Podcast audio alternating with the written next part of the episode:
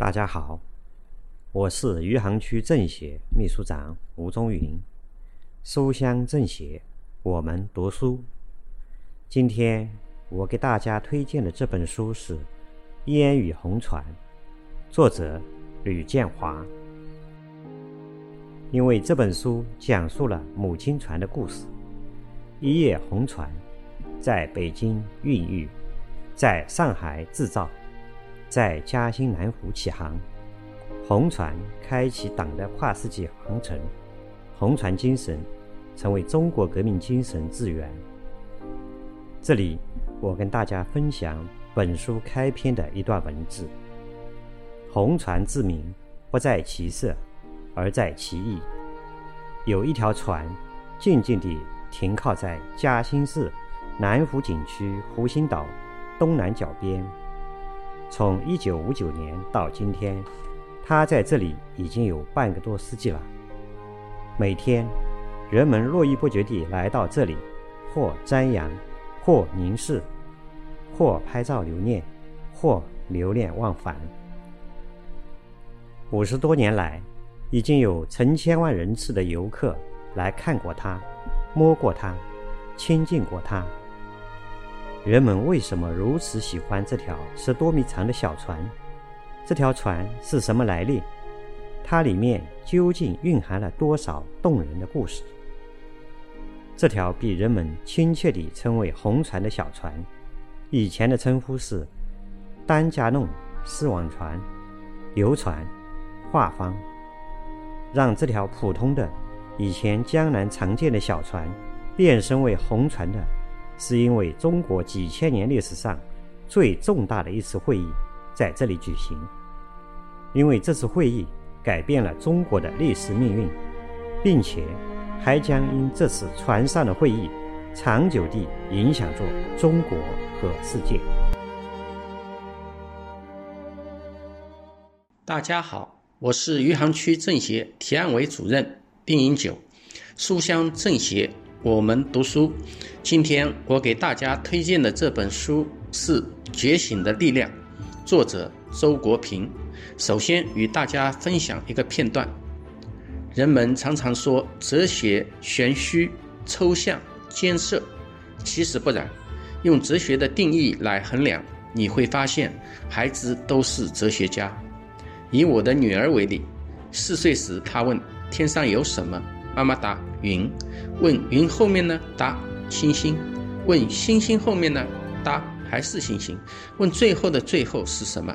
答没有最后。问怎么会没有最后？妈妈语塞。他又问第一个人是从哪里来的？答中国神话说是女娲造的。问女娲是谁造的？妈妈也语塞。女儿五岁时知道人长大了会老会死，因此常说一句话：我不想长大。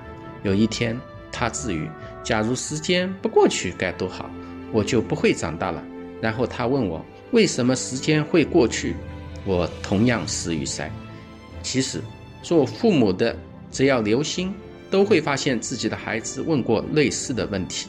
这类问题之所以回答不了，原因不是缺乏相关知识，而是因为超越了知识的范围，是所谓终极追问。这正是哲学问题的特点。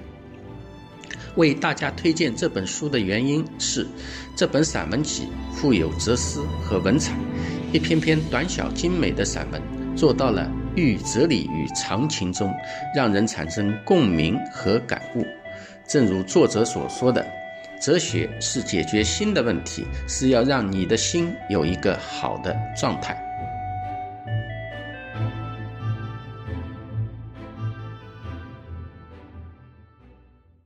大家好，我是余杭政协经科委主任范文涛。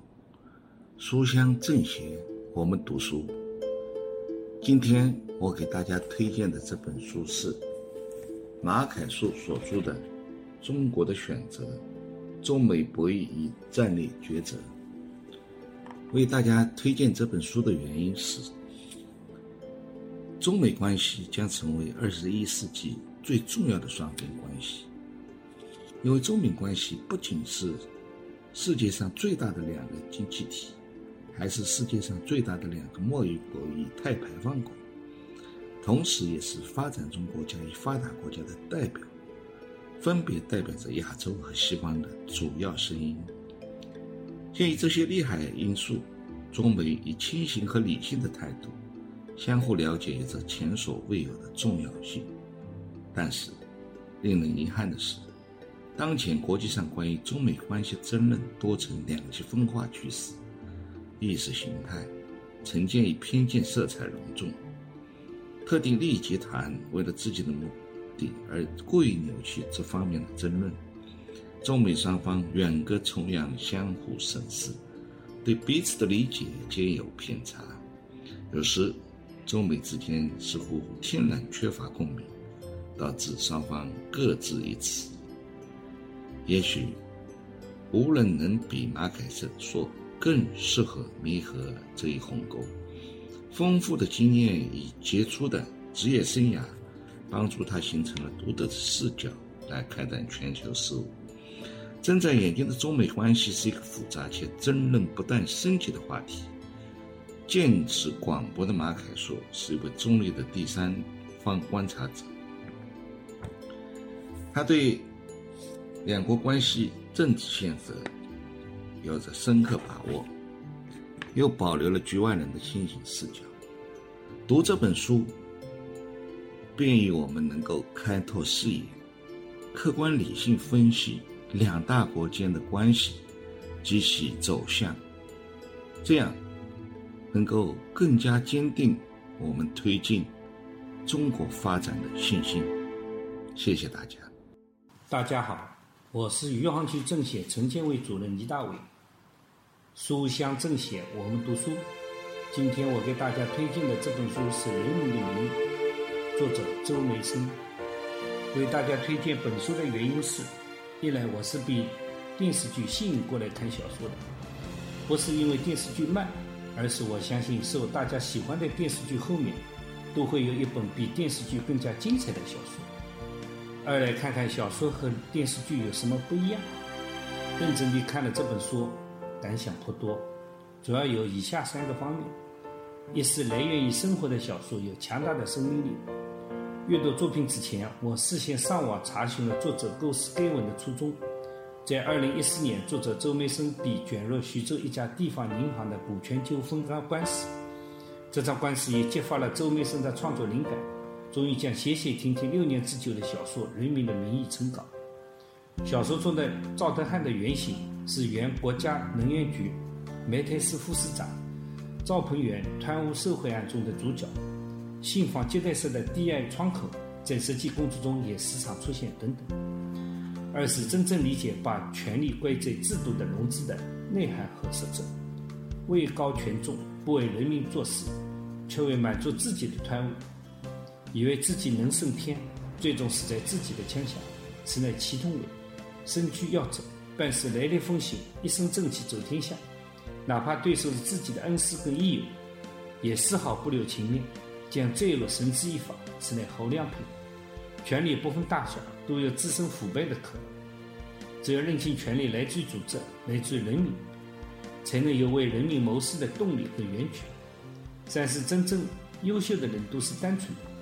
无论是赵德汉还是祁同伟等这些反面人物的形象。他们原先家庭条件极为艰苦，通过自己的努力，终于成功登上了国家重要部门的领导岗位。但是因为人生经历的坎坷，对金钱有一种特别的爱恋与不舍，在腐败的漩涡中未能激流勇进，跟随腐败卷入其中。因此，无论是身处政治集体，还是普通事业团体，清正廉洁、自食其力、正大光明地用自己的双手跟汗水积攒起来的财富，才是有天使伴随。你每使用一分，你的人格跟修养都会得到质的升华。以上的几点都和感想与大家共享，谢谢。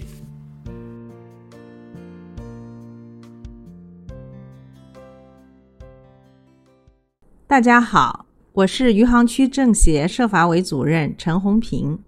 书香政协，我们读诗。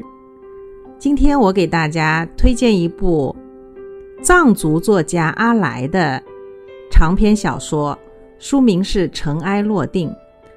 这本小说发表于一九九八年，两千年的时候获得了第五届茅盾文学奖，并入选新中国七十年七十部长篇小说典藏。这是一部展现了独特的藏族风情及土司制度的浪漫和神秘的长篇小说。下面我给大家朗读一段。那是个下雪的早晨，我躺在床上，听见一群野画眉在窗子外边声声叫唤。母亲正在铜盆中洗手。她把一双白净修长的手浸泡在温暖的牛奶里，吁吁地喘着气，好像是双手漂亮是件十分累人的事情。他用手指扣扣铜盆边缘，随着一声响亮，盆中的牛奶荡起细密的波纹，鼓荡起温温的回音，在屋子里飞翔。然后他叫了一声。桑吉卓玛，四女桑吉卓玛应声端着另一个铜盆走了进来，那盆牛奶给放在地上。母亲软软的叫道：“来呀，多多！”一条小狗从柜子下面咿咿呜呜的钻出来，先在地上翻一个跟斗，对着主子摇摇尾巴，这才把头埋进铜盆里边。盆里的牛奶。噎着他几乎喘不过气来。土司太太很喜欢听见这种自己少少一点爱就把人淹得透不过气来的声音。他听着小狗喝奶时透不过气来的声音，在清水中洗手，一边洗一边吩咐侍女卓玛：“看看我，他的儿子醒了没有？昨天我有点发烧。”母亲就睡在我房里。我说：“阿妈，我醒了。”她走到我床前，用湿湿的手摸摸我的额头，说：“烧已经退了。”说完，她就丢开我去看她白净却又掩不住苍老的双手。我的分享就到这里，希望大家喜欢，谢谢。大家好。我是余杭区政协文史委主任郭清玲。书香政协，我们读书。今天我给大家推荐的这本书是《寻找失落的文明》，作者刘斌。刘斌先生是著名的考古学家，一直从事良渚文化的一线考古研究，是良渚古城遗址的重要考古发现者。和考古研究者为良渚古城遗址的考古、申遗和研究做出了巨大贡献。《寻找失落的文明》一书，讲述的是作者从1985年毕业以后，到2019年良渚古城遗址申遗成功，三十多年时间，对良渚古城遗址发掘、研究、发现、认识的心路历程。阅读这本书，可以让大家了解考古是如何科学、严谨的认识和解读良渚文明，如何实证中华五千多年文明史。阅读这本书，也可以让大家生动地了解考古人，了解考古工作，了解考古的价值。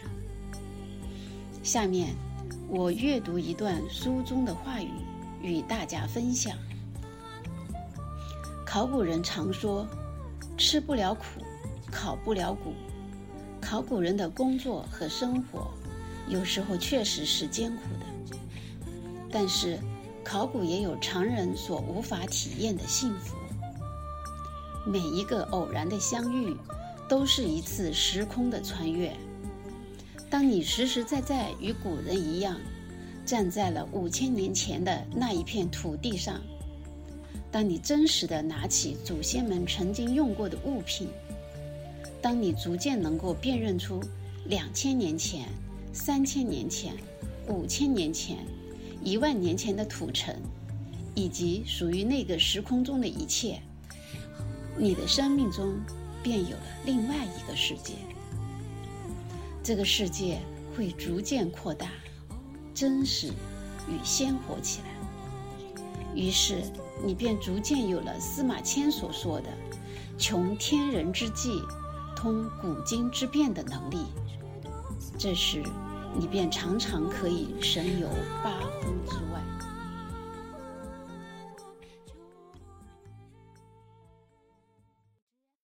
大家好，我是余杭政协李斌。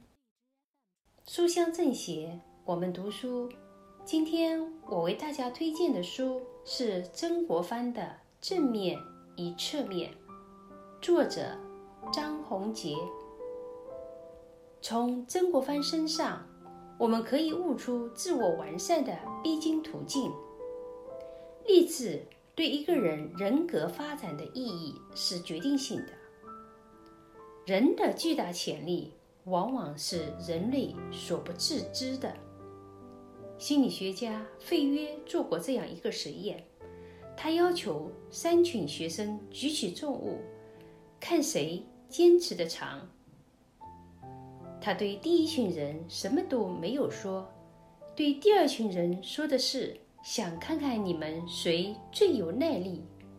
对第三群人，他则说，你们举起的这些东西关系重大，因为上面的导线。连着一个电网，如果你们一放下手，这个城市就要断电。为了朋友和家人们，你们一定要多举会儿。结果，第一群人平均举了十分钟，第二群人竭尽全力，平均坚持了十五分钟，第三群人却平均坚持了二十分钟。可见。人的能力发挥多少，与对自己的要求是密切相关的，或者说，精神力量直接决定着身体潜能的发挥程度。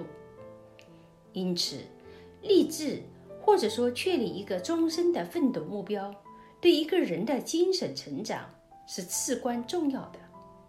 曾国藩对这一点体认极深，他曾说过。励志，譬如打地基。故则英雄立世，必有基业。如基设然，宏大者所载者广，托庇者众。诚信则质子甚固，结构甚牢。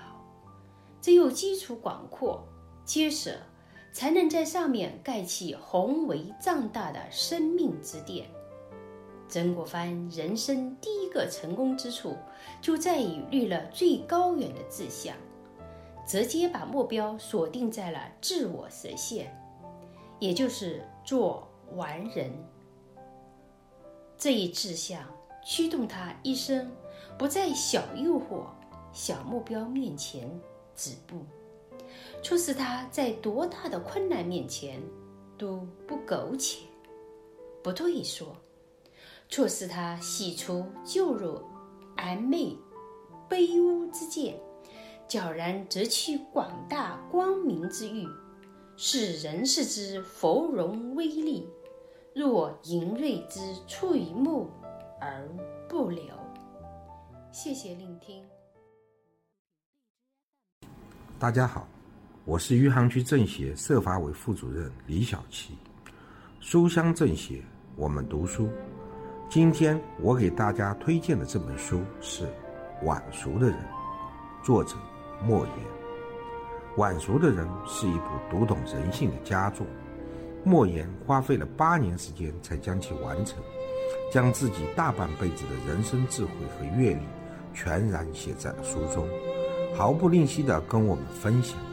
细细思索，我们每个人都可从书中学来智慧，都可将人性研究透彻。和大家分享书中的一段话：当别人聪明伶俐时，你又傻又呆；别人权衡利弊时，你一片赤诚。一把年纪了才开窍，仿佛那些年都白活了。我所理解的晚熟，其实并不是真正心智上的低龄幼稚。没有哪个人真正天真如白纸，而是一个人的选择。知世故而不世故，遭遇过生活的黑暗面，但依旧选择纯良明朗。大家好，我是余杭区政协办公室的王琦。书香政协，我们读书。今天我给大家推荐的这本书是张曼玲编著的《西南联大行思路》。本书生动再现了民族救亡的历史意蕴，把西南联大时期的行与思，对国家、对民族的赤诚和担当，以纪实性的描述，传递了独立人格、自由精神的人文传承，天下兴亡、匹夫有责的家国情怀。书里记述了这样一个故事。日本人常常逼着北平城里的人们为他们占领中国的城镇开庆祝会。在这样的会上，中学生邓稼先将手中的日本国旗扯碎，扔在地上，再用脚踩上。事后，有人特地向志诚中学的校长提及，校长连夜来到老朋友邓以哲家中。他说：“邓稼先的事早晚会被人告密，这样下去太危险了，想个办法让他走吧。”邓以哲先生时任清华大学哲学系教授，并兼任北大哲学系主任。在送别儿子时，他说了一句话：“儿啊，你要学科学，科学对国家有用。”这并非是对他自己终身所学的否定，而是中华文明面对强暴发出的一种自强的呼声。邓以哲非常希望儿子的所学能够对危难中的祖国有用。邓福的这句话使人想起岳母刺字，这番叮咛，酷似岳母把“精忠报国”四个字刺在了岳飞的背上一样。邓稼先来到昆明，考入西南联大物理系。当年中国知识分子起码有三代人经历了这段辞别神经的悲痛时刻：暮年者殉国，中年人出走，少年人反抗。年纪越大。懂得历史越多，越容易有一种悲观的倾向，而少年人犹如初生牛犊不怕虎，充满了复国的勇气。学史明理，学史增信，学史从德，学史立心。西南联大的精神史不会过时，在面对百年未有之大变局的今天，我们依然需要这份恒久的力量。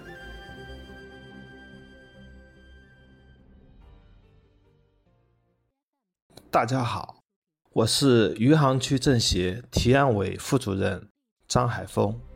书香政协，我们读书。今天我给大家推荐的这本书是许继林所著的《家国天下》。下面分享一段中国五四时期关于大我和小我的论述。一九一九年，胡适。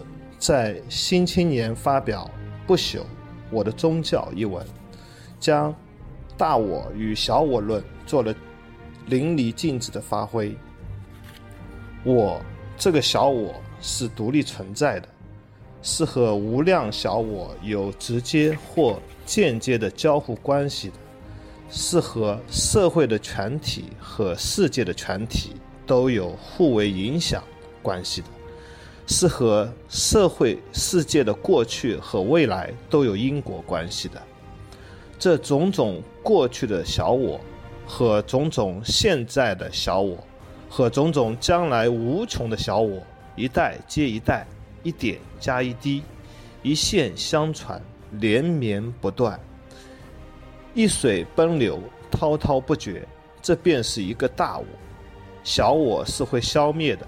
大我是永远不灭的，小我是有死的，大我是永远不死、永远不朽的。故一切小我的事业、人格、一举一动、一言一笑、一个念头、一场功劳、一桩罪过，也都永远不朽。这便是社会的不朽，大我的不朽。我这个现在的小我。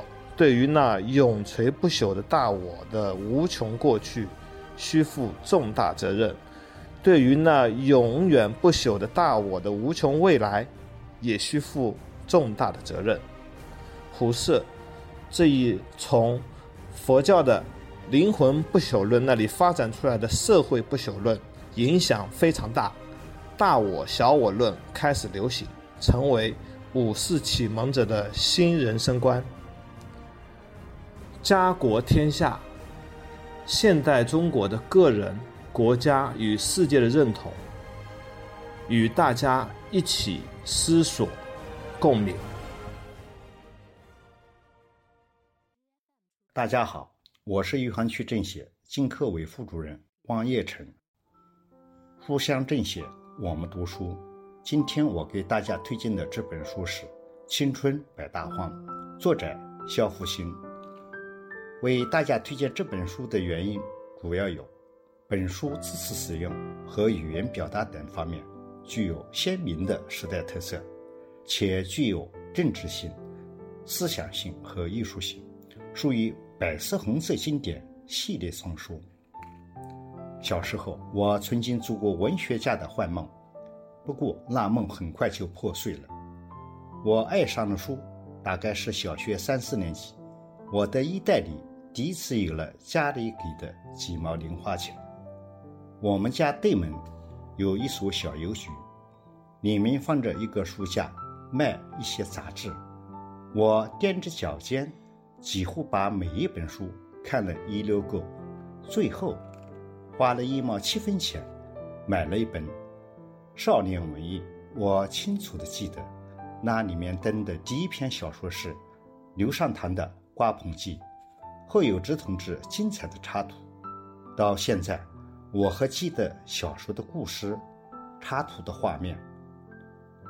这是我买下的第一本书，我一直把它保存到去北大荒，最后让别人借走了，没有还回来，献身给了百大荒。我就是这样迷上了文学。我认识了叶圣陶、谢炳新，认识了任大宁、任大兴。还认识了卢大理、盖达尔。自然，这全都是通过他们的作品。于是，我自己开始偷偷的写起东西来。我梦想自己也能像他们一样成为一名文学家。我认为，读书是一个人一辈子的最大精神财富。大家好。我是余杭区政协陈建伟副主任，葛连福。书香政协，我们读书。今天我给大家推荐的是作家都良写的《狼烟北平》。为大家推荐本书的原因是：正是乱世与人性，特殊时局下的浮生百态。下面我朗诵本书的第二十五章。第一自然段。一九四九年一月十四日上午十时，随着三颗红色信号弹的升起，天津外围上千门大炮开始集火射击，震耳欲聋的爆炸声汇成巨大的声浪，使大地为之颤抖。无数颗大口径炮弹所形成的冲击波，像飓风一样将国民党守军的碉堡。防御工事以及人的肢体切入半空中。四十分钟后，炮火开始向城内延伸，守军的城防工事被全部摧毁。解放军东北野战军二十二个师共三十万人，在东野参谋长刘亚楼的统一指挥下，对国民党天军守军发起了总攻。十五日上午。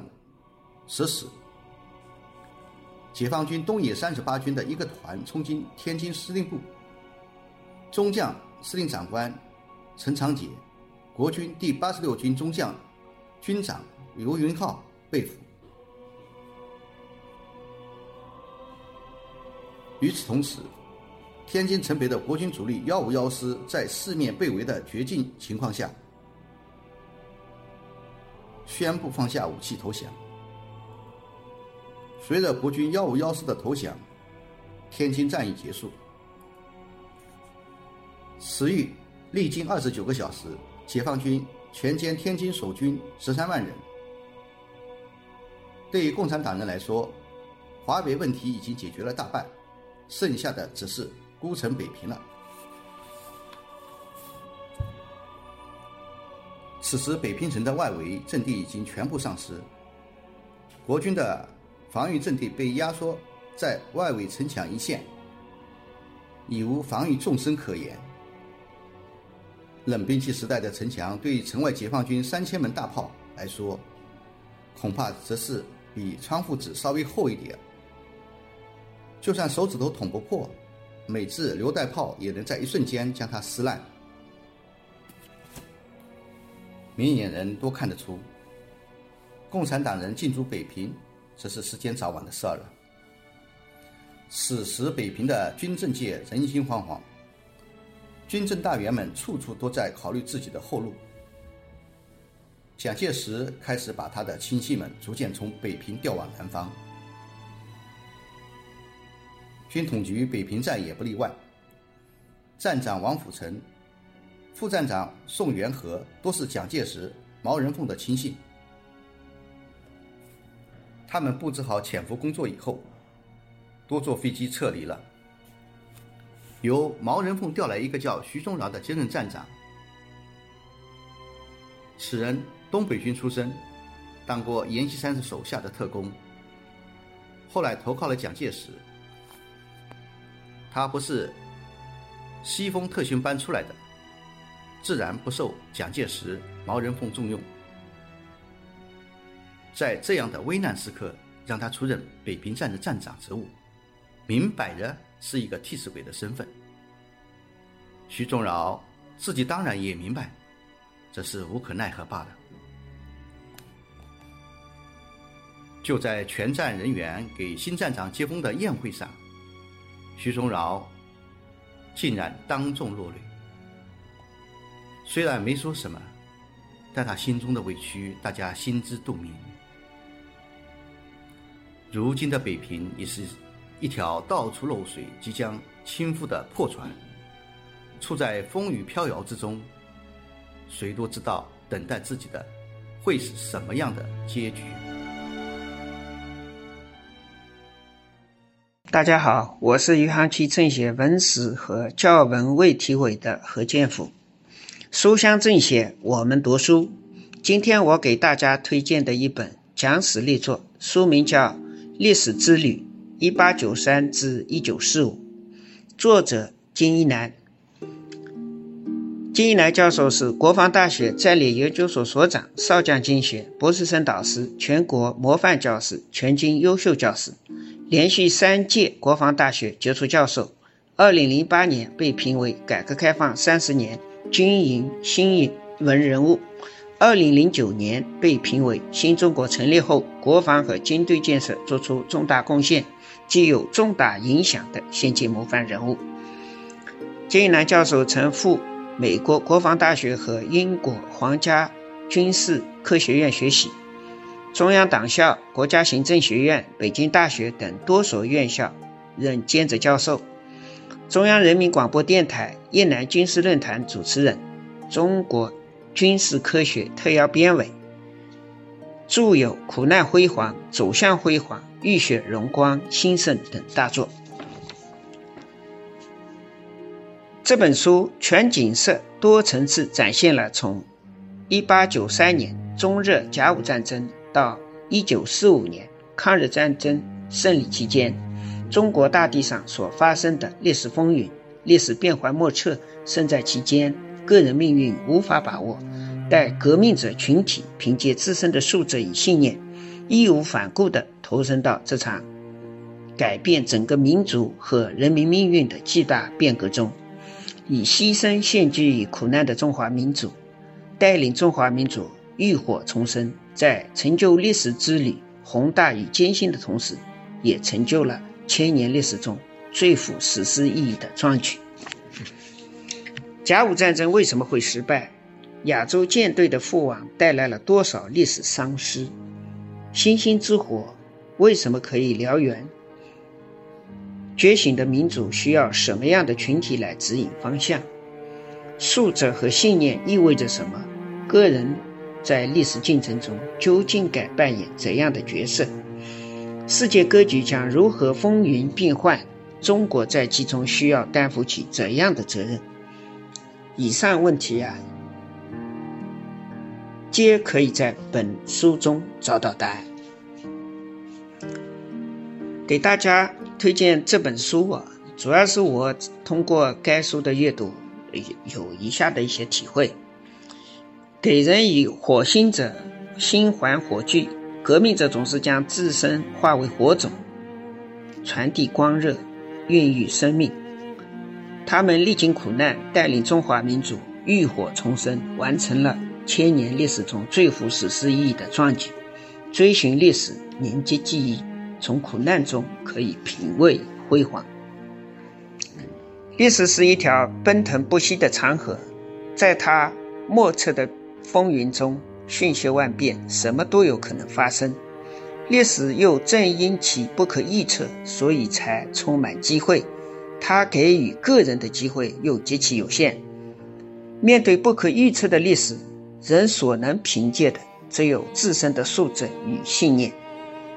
没有义无反顾投身革命、舍生忘死追求真理的精神世界，便无法获得深刻和敏锐的历史自觉。跋涉。动摇与牺牲，都是对苦难民族的崇高献祭。本书重现历史人物的当年风貌，还原历史之旅宏大与艰辛。